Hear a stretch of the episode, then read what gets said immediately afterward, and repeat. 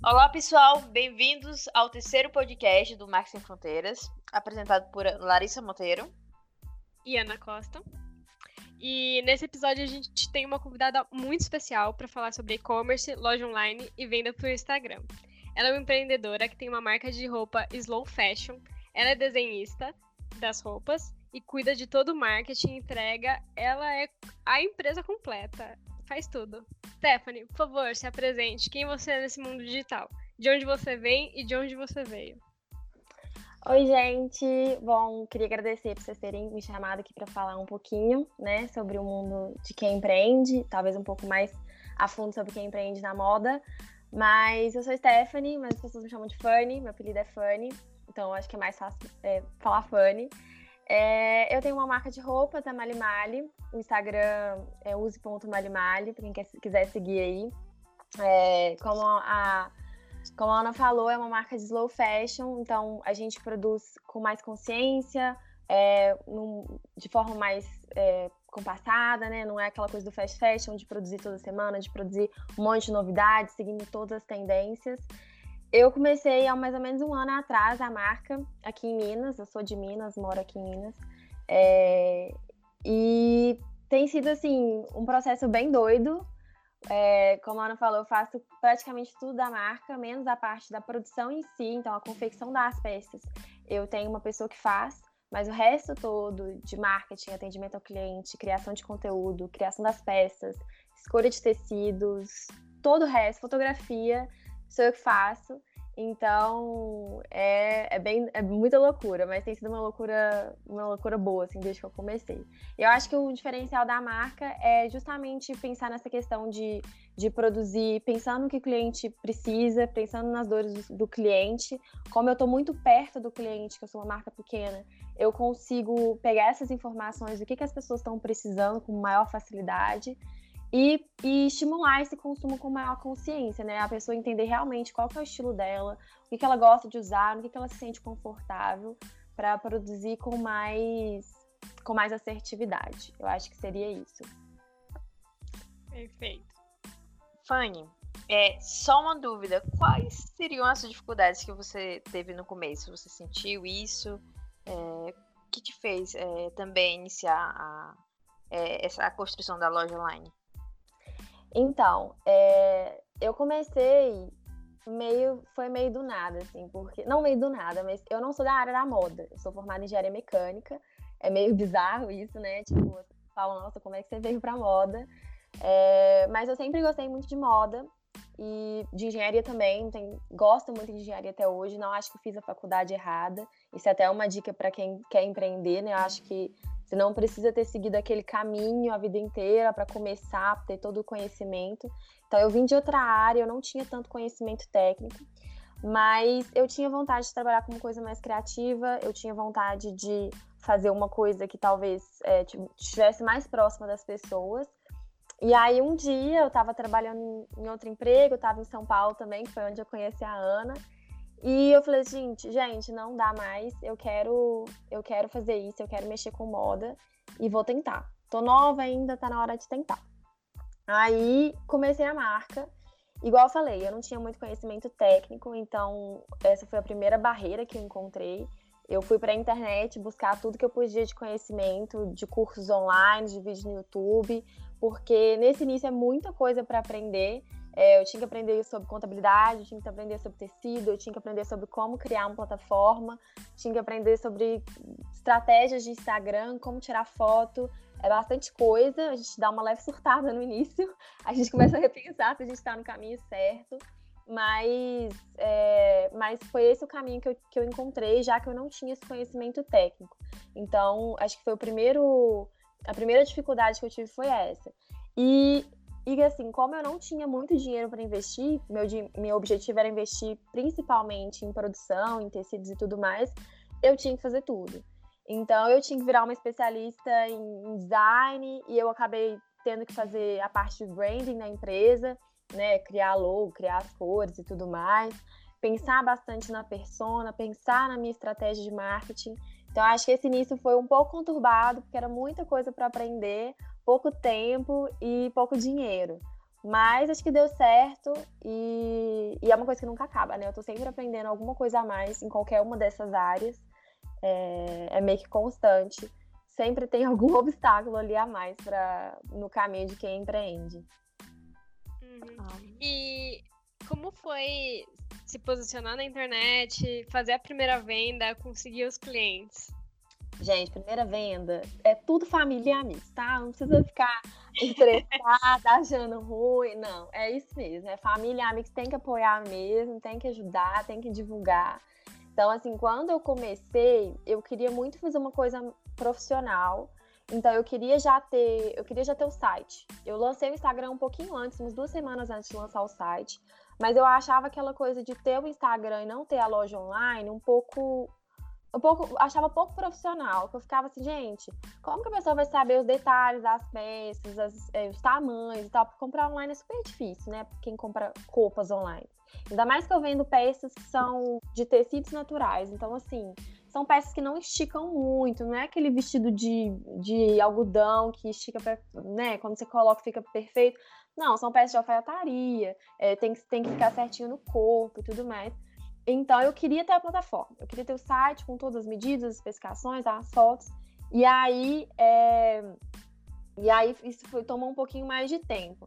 Então, eu fiquei alguns meses para conseguir lançar realmente o site, acho que foi uns quatro, quatro a cinco meses depois que eu saí do meu emprego. Consegui lançar o site, lancei o Instagram e divulguei para família, para amigos, falei, mandei para todo mundo, falei, manda para todo mundo que você tiver para mandar. Nessas horas a gente não pode ter vergonha, sabe? Porque porque assim mesmo, a gente tem que divulgar da forma como a gente pode. Divulgava muito no meu Instagram, minha mãe divulgava, minha irmã divulgava, todo mundo divulgava. Então, nesse início, é basicamente isso. E o que acontece? É, uma das formas, assim, quando você começa, todo mundo vem da pitaco. Todo mundo fala, vem a sua tia falar que viu a loja de fulano na internet fazendo isso, ela devia fazer. Vem a pessoa falar assim, nossa, mas tá na moda blusa de tricô com gola rolê, você não faz blusa de tricô com gola rolê, mas você tem que falar assim, não, beleza, eu vou pensar a respeito. Então você tem que ouvir muita informação de todos os lados.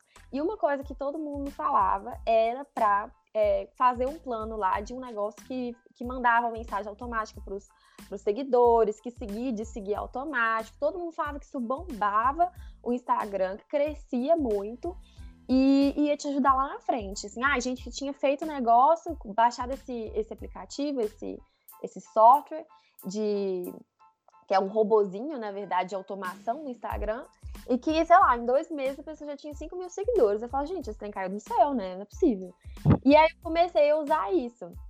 Por um tempo eu usei um, um robô de automação que mandava mensagens automáticas e que ele seguia de seguia. E aí só recentemente que eu fui que eu fui ficar que eu fui entender um pouco mais a fundo como que funcionava pro algoritmo no Instagram esse tipo de automação, e eu fui entender que isso era muito negativo. Porque o Instagram, ele, o algoritmo do Instagram, ele vê isso, né? Ele enxerga essas, esses, essas automações e ele meio que de forma para punir a gente, ele diminui seu alcance. Então, assim, isso no final das contas é horrível, isso não é uma coisa boa. Mas eu fiz isso no início porque, né, um monte de gente falou que funcionava. Acabou aumentando, assim, um pouco o meu alcance na época. Mas depois de um tempo eu achei que não valia a pena e, e que eu devia apostar em outras coisas, assim, para conseguir crescer a marca. Sim, e como você disse é, sobre isso de robôs que não funcionam e tudo mais, o que você recomenda para as pessoas fazerem para conseguir crescer?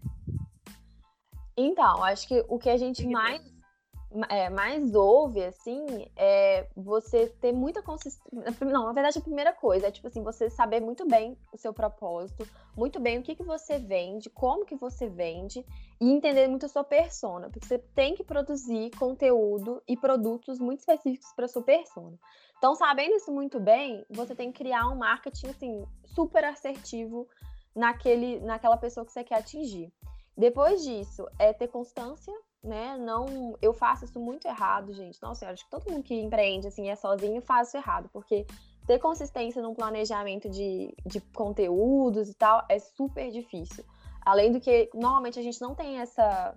A gente não tem esse background de ser designer, de ser né, de, de marketing e tudo mais. Então, para a gente toma muito tempo criar esse tipo de conteúdo, mas ter constância é super importante. Eu vejo assim, nas semanas que eu posto com constância, que eu faço posts e tal, e, e stories, assim, bem relevantes, não é post vazio, uma coisa boba, o tanto que eu tenho de engajamento e isso, isso traz retorno em vendas. Essa semana mesmo foi uma semana que eu voltei a produzir muito mais, é, tive, fiz um planejamento.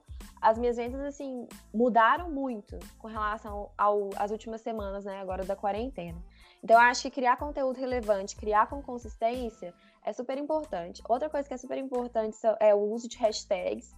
É, usar hashtags que, que realmente representem o seu segmento, seu nicho, seu produto. Porque, ou oh, eu sou uma consumidora que eu busco muita coisa no Instagram por hashtag. Eu quero uma bota branca cowboy, eu ponho bota branca cowboy, então bota cowboy, e acho e vou procurando pelas hashtags. E eu fico puta quando tem uma bota que eu quero que não tem, não tem marcado hashtag. Porque ajuda muito quem é consumidor a achar produto. Então, acho Anny, que isso é super importante. Diga. Desculpa. Eu, só um detalhe muito curioso isso, sabe por quê? Antigamente, antigamente, faz muito tempo, né? É, a gente buscava produtos no Google, né? Então o Google era ranqueado, é, os primeiros que, anúncios que apareciam eram os que eram mais clicados. Agora tem uma tendência que o Instagram, ele também está servindo uma plataforma de compra, assim como no Google, né?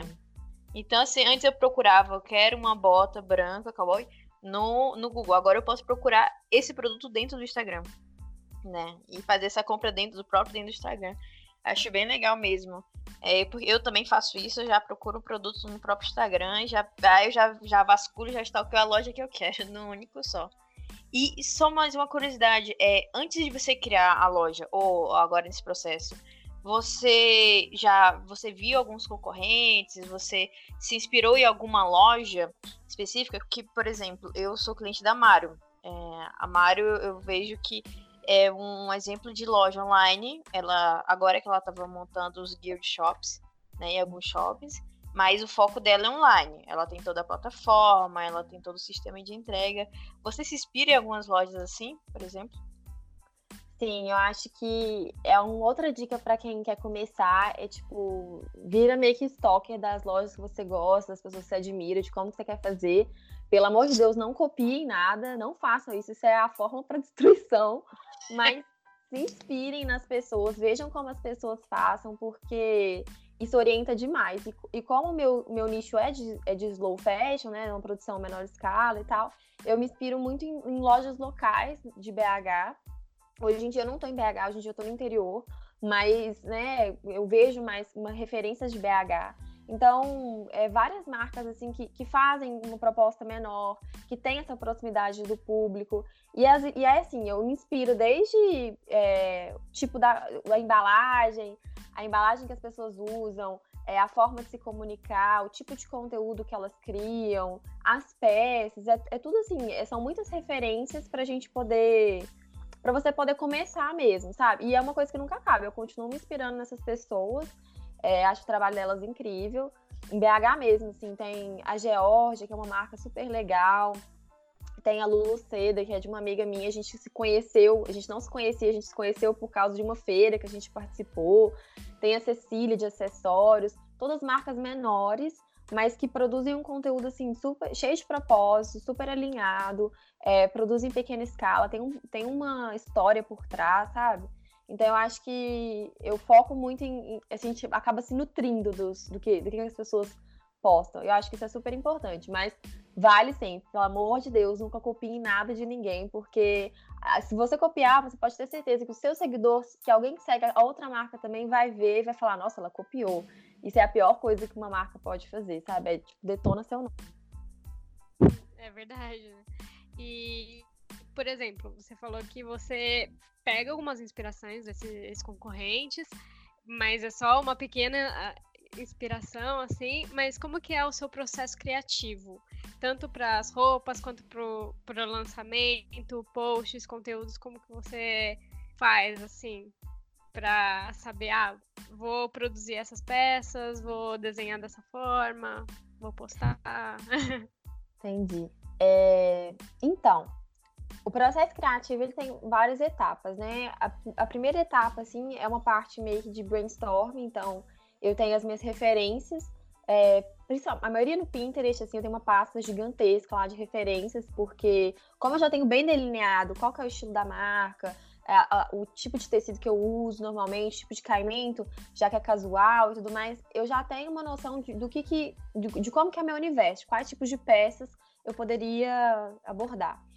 E tenho também essas referências, às vezes eu printo coisa no Instagram, vejo, ah, eu gostei desse modelo, desse estilo de bufante, desse tipo de gola. Não, igual eu falei, tudo inspiração. Eu nunca pego uma blusa que eu vi de alguém e copio a blusa. Não, eu me inspiro em algum detalhe, alguma coisa, tipo, um tipo de tecido que eu vi que deu caimento melhor, um tipo de cor e tudo mais. Isso é muito normal na moda, em qualquer área de criação também.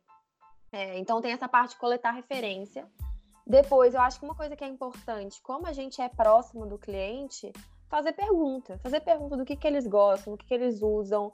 É, recentemente mesmo, eu estava produzindo peça que só depois que eu já desenhei, já escolhi, eu fui, eu fui colocar no Instagram e eu vi que as pessoas não gostavam disso. E eu fiquei tipo assim, nossa, por que, que eu vou fazer isso agora em plena quarentena? Não faz o menor sentido. Então, reformulei. Então, eu faço essa pesquisa com os clientes, com, com, com quem consome é, conteúdo da marca, para entender o que, que eles querem, quais são as dores deles. É, é bem assertivo na persona mesmo. E, e em cima disso eu começo a criação. Então eu começo a desenhar as peças, a pensar nos tecidos, a pensar nos aviamentos que vou precisar. Aviamento, para quem não sabe, é tipo botão, zíper, essas coisas. Ah, e é, menos não é de avião. Não. É, e aí, depois dessa etapa do desenho, eu levo para costureira, a costureira cria uma, a modelagem. A graduação hoje em dia está comigo, eu mesma faço a graduação da peça, que é tipo transformar a peça em PP, PMG. E depois a gente faz um teste da peça, que é tipo, vamos, agora vamos pegar o tecido, criar a peça e ver se ela fica legal, que é a pilotagem. Depois da pilotagem, se der tudo certo, que normalmente não dá, sempre tem alguma coisa para alterar, Aí a gente, depois que altera tudo, refaz a modelagem, faz a graduação e aí começa a produção. Então são várias etapas. E dentro da produção já tem, tem muitas etapas também. Então acho que a parte de criação, ela é basicamente pesquisar referências, entender o que, que o público quer e aí em cima disso criar. E na parte de criação de conteúdo, é, aí já é um, já acho super difícil. Mas é bem mais fácil criar peça, criar roupas, criar conteúdo para mim é muito difícil, porque tem vários, várias etapas. Né? Você tem a parte de tirar as fotos, e aí você tem que pensar em que, que você quer transmitir com aquelas fotos, em como você vai editar. Se eu estou editando uma foto com um tom mais quente, um tom mais frio, o que, que isso representa?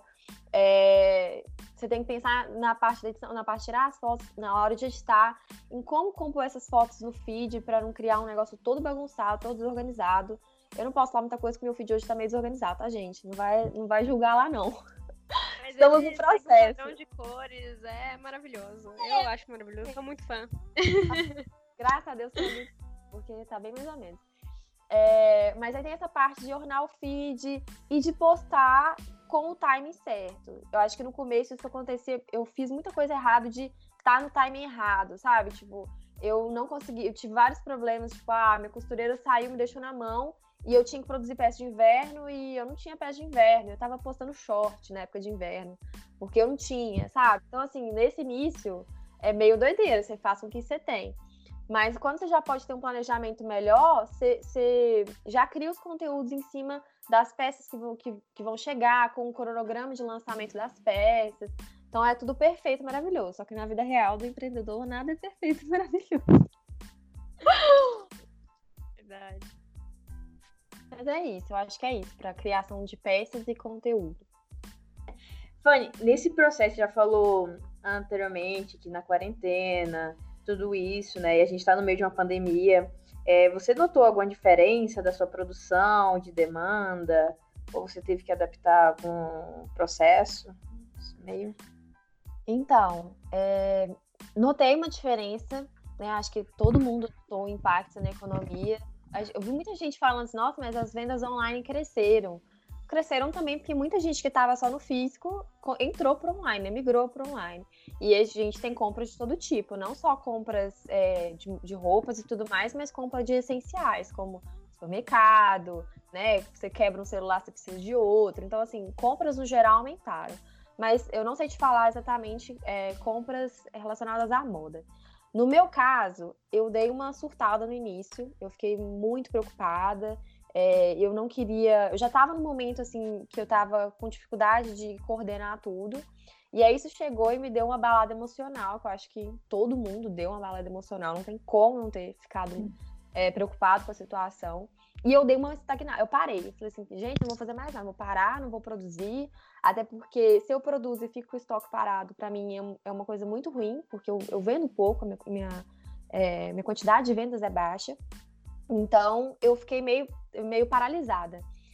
E aí eu comecei a ver algumas pessoas de lojas pequenas também que estavam fazendo vendas. Algumas pessoas fizeram promoção e tal. E eu fiquei assim, gente, será que as pessoas estão comprando? É, mesmo na situação, mesmo com pessoas, né? Com, algumas pessoas que eu conhecia tinham ficado desempregadas, eu fiquei na minha cabeça na noia que, tipo assim, ninguém compra nada agora, tá todo mundo segurando dinheiro no banco. E aí eu fiz uma pesquisa no Stories perguntando se as pessoas estavam aproveitando o momento para fazer alguma compra, alguma coisa que já estava gostando e tudo mais. E o pessoal foi assertivo, falou assim: não, a gente está aproveitando as promoções. Aí eu falei: ah, eu não perco nada em, em, tentar uma promoção agora, porque eu já tenho estoque, eu vou tentar. Então eu fiz uma promoção é, na quarentena, um pouco depois que começou. E foi super legal, foi super positivo. Eu senti essa coisa das pessoas realmente se importando com dar, com dar suporte ao local, a quem compra local.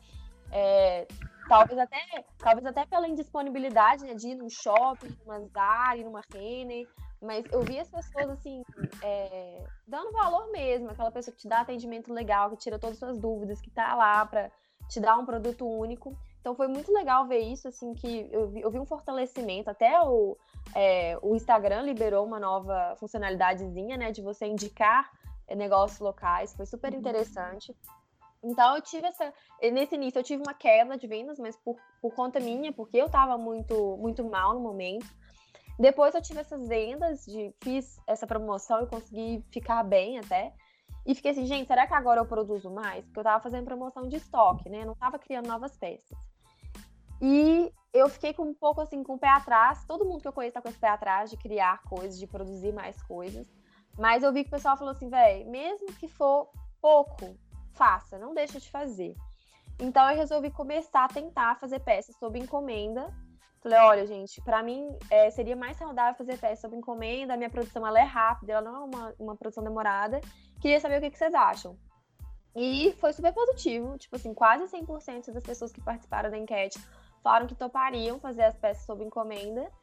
E eu comecei semana passada e deu super certo. Foi uma semana assim que as pessoas fizeram os pedidos sob encomenda.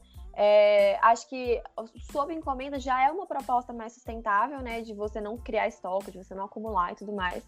Então as pessoas curtem isso também. E então agora, tipo assim, deu uma, uma melhorada, não tá, lógico, nos meus melhores meses. É, mas deu uma segurada, sabe? Deu para deu fazer pelo menos tá acima do mínimo. Teve mês que eu vendi menos já também. Então, foi uma, foi uma surpresa boa assim de ver que as pessoas estão eh, dando preferência de comprar local, que a economia não parou 100%. E, e que as pessoas estão, tipo assim, é, dispostas a tentar outras coisas, por exemplo, comprar sob encomenda. Mas isso é uma reinvenção, né? É, acho que é justamente nesse momento que a gente está, principalmente a gente precisa é, pensar em novas formas de vender, de produzir. No seu caso, é por encomenda. Assim, eu conheço como confeiteiros que estão fazendo bolos por encomenda e não deixando estoque, né? Uhum. Justamente isso. É bem legal. O legal, o legal também que eu percebi que você falou duas vezes sobre que você faz perguntas sobre seu, para os seus clientes em stories, em enquetes, que você faz uma pesquisa de mercado mesmo com seus clientes, isso é ótimo para a marca, né? Porque te direciona, assim. Você perguntou se as pessoas gostam de tal peça, se as pessoas responderem não, você já muda a sua estratégia, né? É muito bom que eu vejo muito que as pessoas não fazem pesquisa de mercado para nada, assim. Então é bizarríssimo. Gente, e ó, uma coisa que só de dar a dica, a pesquisa de mercado ela é boa em dois, dois pontos. No Instagram, no caso. Um, porque você sabe exatamente o que o seu cliente quer, então você não faz coisa que. Né? Eu, tenho muita coisa que eu gostaria de fazer porque eu amo, mas eu não vou vender, porque meu cliente não quer isso. Então, não faz sentido. E dois, porque isso aumenta o engajamento. Todo mundo que participa de pesquisa no seu Instagram acaba, é, acaba aumentando o alcance daquele stories, então aumenta o engajamento, entrega para mais gente. Então, assim, só tem benefício. Recomendo horrores. Perfeito. E outra coisa que eu ia dizer, né, como a gente falou sobre a pandemia e roupas, que eu mudei totalmente meu estilo de vida na, pandem na quarentena. Como aqui na Espanha foi super fechado, que a gente não pode sair e tudo mais, eu desisti de calça jeans e de sutiã. Já era, acabou. Pra mim agora eu me visto como se eu fosse fazer esportes todos os dias, com calça leg. Ah, o meu de calça jeans eu não sei nem mais o que é. Ah, minha calça jeans acha que eu morri. Calça jeans eu também não sei, gente. Porque é sentar na cadeira e ter que abrir o botão. Pra quê? Eu não sou obrigada. Sobre a pensar nisso. Moletom virou a nova moda, gente. É verdade. Ah, lindo, lindo, lindo. Eu nunca vi tanto anúncio no, no Instagram de moletom, de conjunto de moletom e meias. eu acho que sou eu que estou procurando, né? Olha, eu até, eu até me visto, assim, é uma, é uma coisa que eu falo no Instagram, eu, eu teve umas semanas aí que eu fiquei meio trash, não passava maquiagem, me vestia meio mal. E eu vi que, pra mim, eu ficava meio desmotivada, eu ficava meio bad vibe, sabe? Então, eu comecei a pôr uma roupa, passar uma maquiagem, eu vi que pra mim funciona. O que eu não consigo trocar é a pantufa. Eu não consigo colocar sapato normal mais, é só pantufa, entendeu? Então, eu vou ficar quentinha, ficar de boa em casa, eu coloco uma roupa, calça jeans ainda não, mas uma, uma coisa linda, entendeu? Uma peça leve e pantufa. Fica ótimo. A pantufa. Essa ainda falta pra mim. A pantufa. É, a pantufa. É porque assim, eu não uso chinelo. Eu sou hippie, né? Eu já decidi isso na quarentena. Virei hippie e de vez em quando eu coloco chinelo.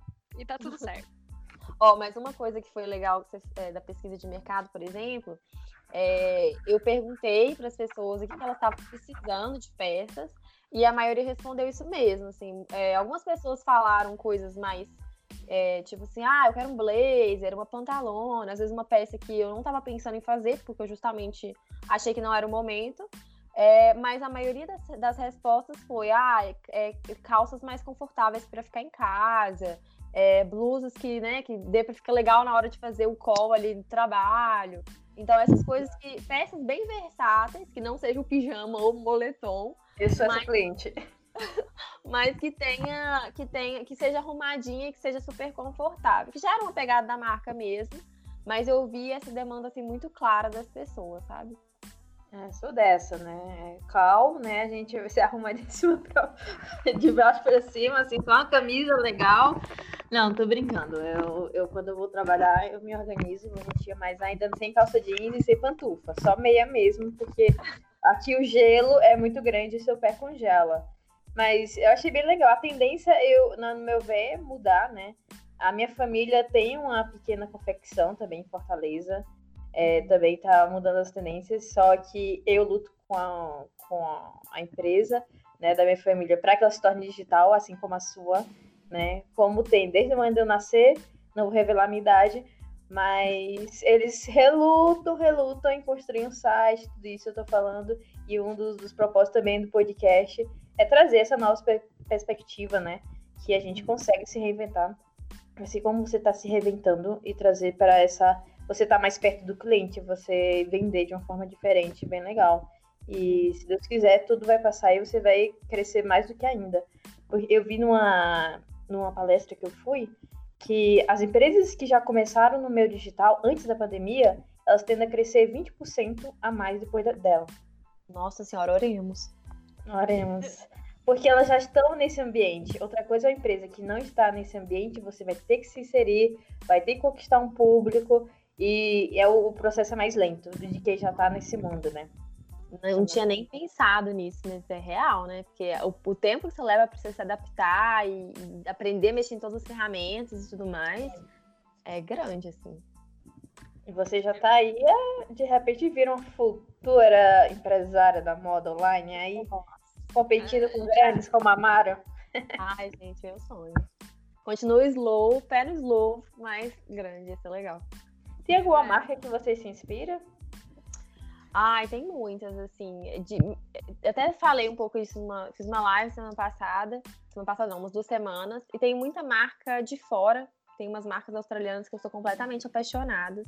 Apaixonada. Tem uma marca chamada Spell, que ela é toda meio sustentável, assim, tipo, é, o lugar onde eles, onde eles têm o headquarters deles lá, é, tipo assim, tudo com energia solar, sabe? Ah, é lindo.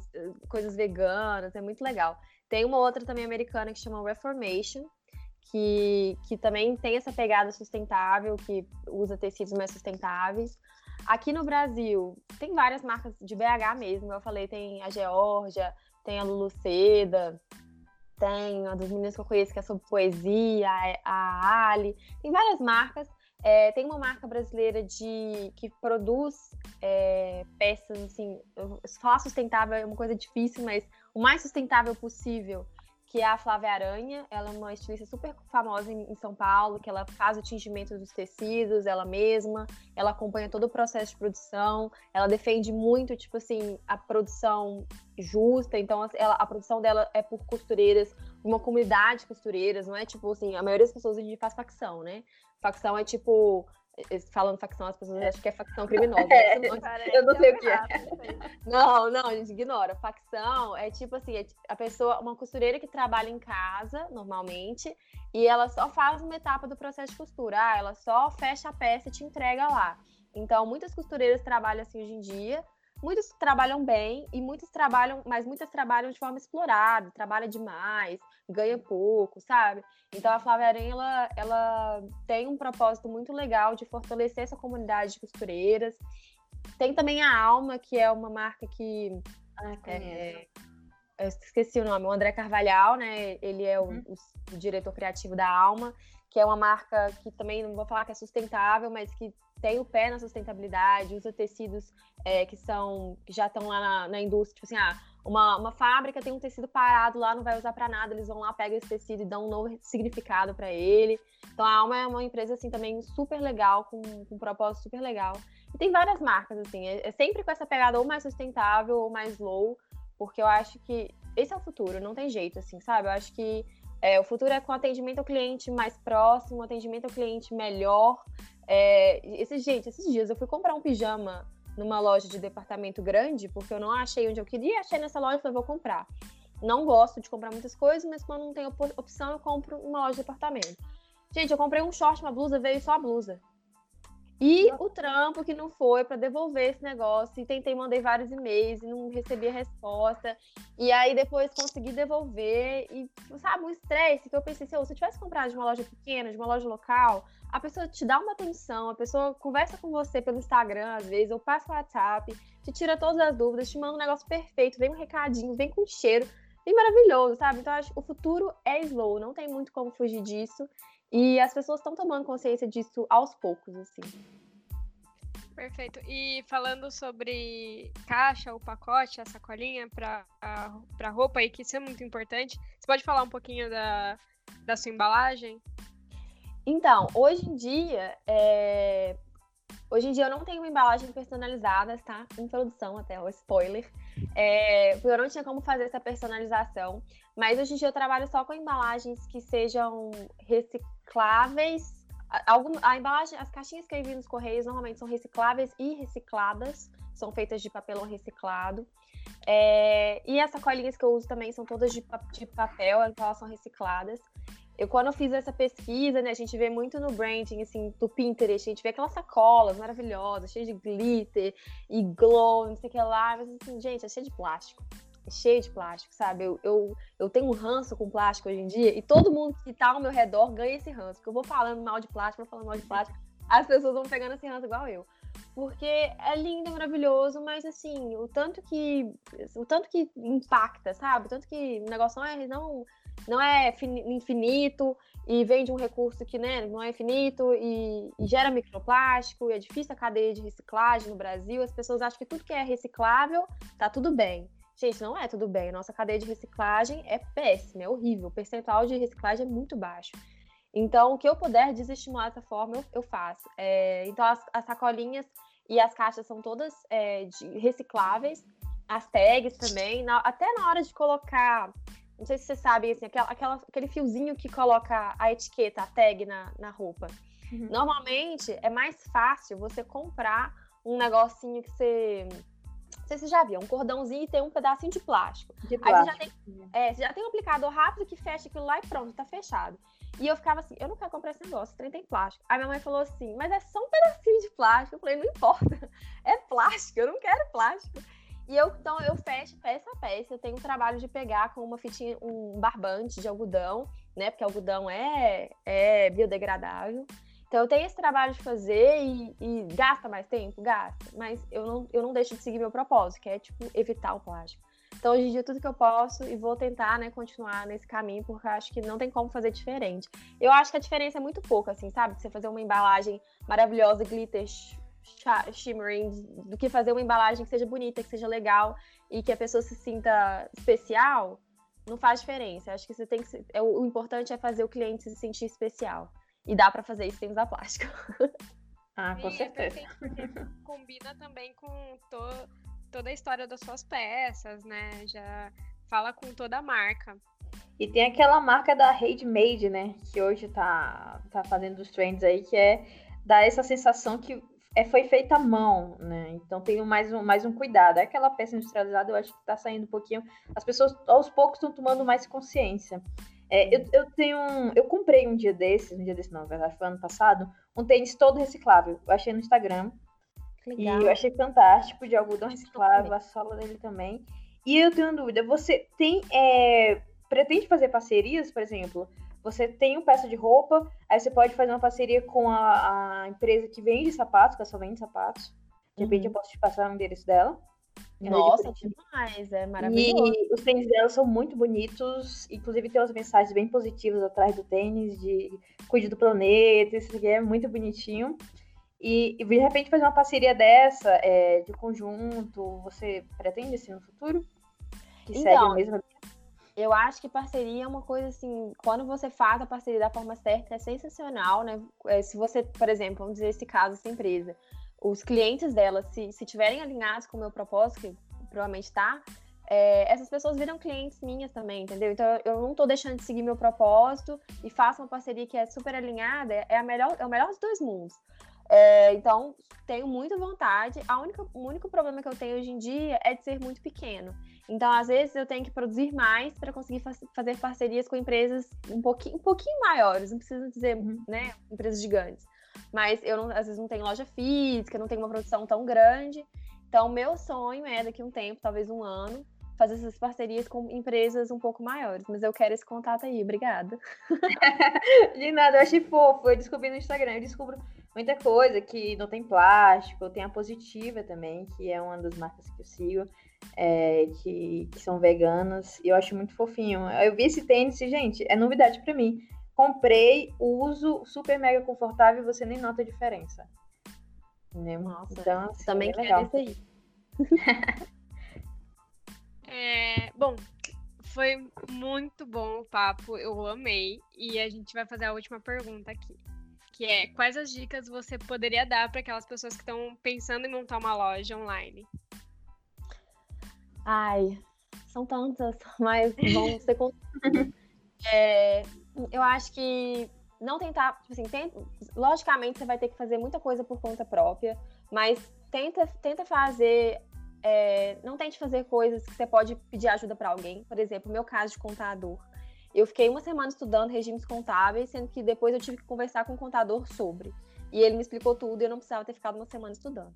Então, se você tiver alguém para conversar que vai poder, né, vai te poupar tempo, faça isso. Segunda coisa é converse com o máximo de pessoas que você puder. Igual eu falei, vai ter sempre gente dando pitaco e às vezes você vai ter que ser educado e falar, hum, beleza, ok. Mas vão ter pitacos que vão ser muito válidos. Então, se você puder, principalmente conversar com pessoas que estão na área que você quer mudar, que você quer entrar, faça isso, porque todo conhecimento é muito, muito, muito valioso. Terceira, siga as pessoas que você admira e que você quer ser como um dia. Não copie, pelo amor de Deus, mas siga elas e se inspire, até para ser uma pessoa melhor, ser uma marca melhor. E acho que é isso, assim, para empreender, é, você tem que fazer um pouco de tudo, saber se desdobrar. mas com o tempo as coisas vão, vão compensando. E, ah, e acho que ter consistência. Acho que o que eu vejo hoje em dia o mais importante de você empreender é você não desistir, porque vão ter sempre, vão ter sempre momentos ruins, seguidos de momentos bons, ou então momentos ruins seguidos de momentos ruins, piores ainda, acontece.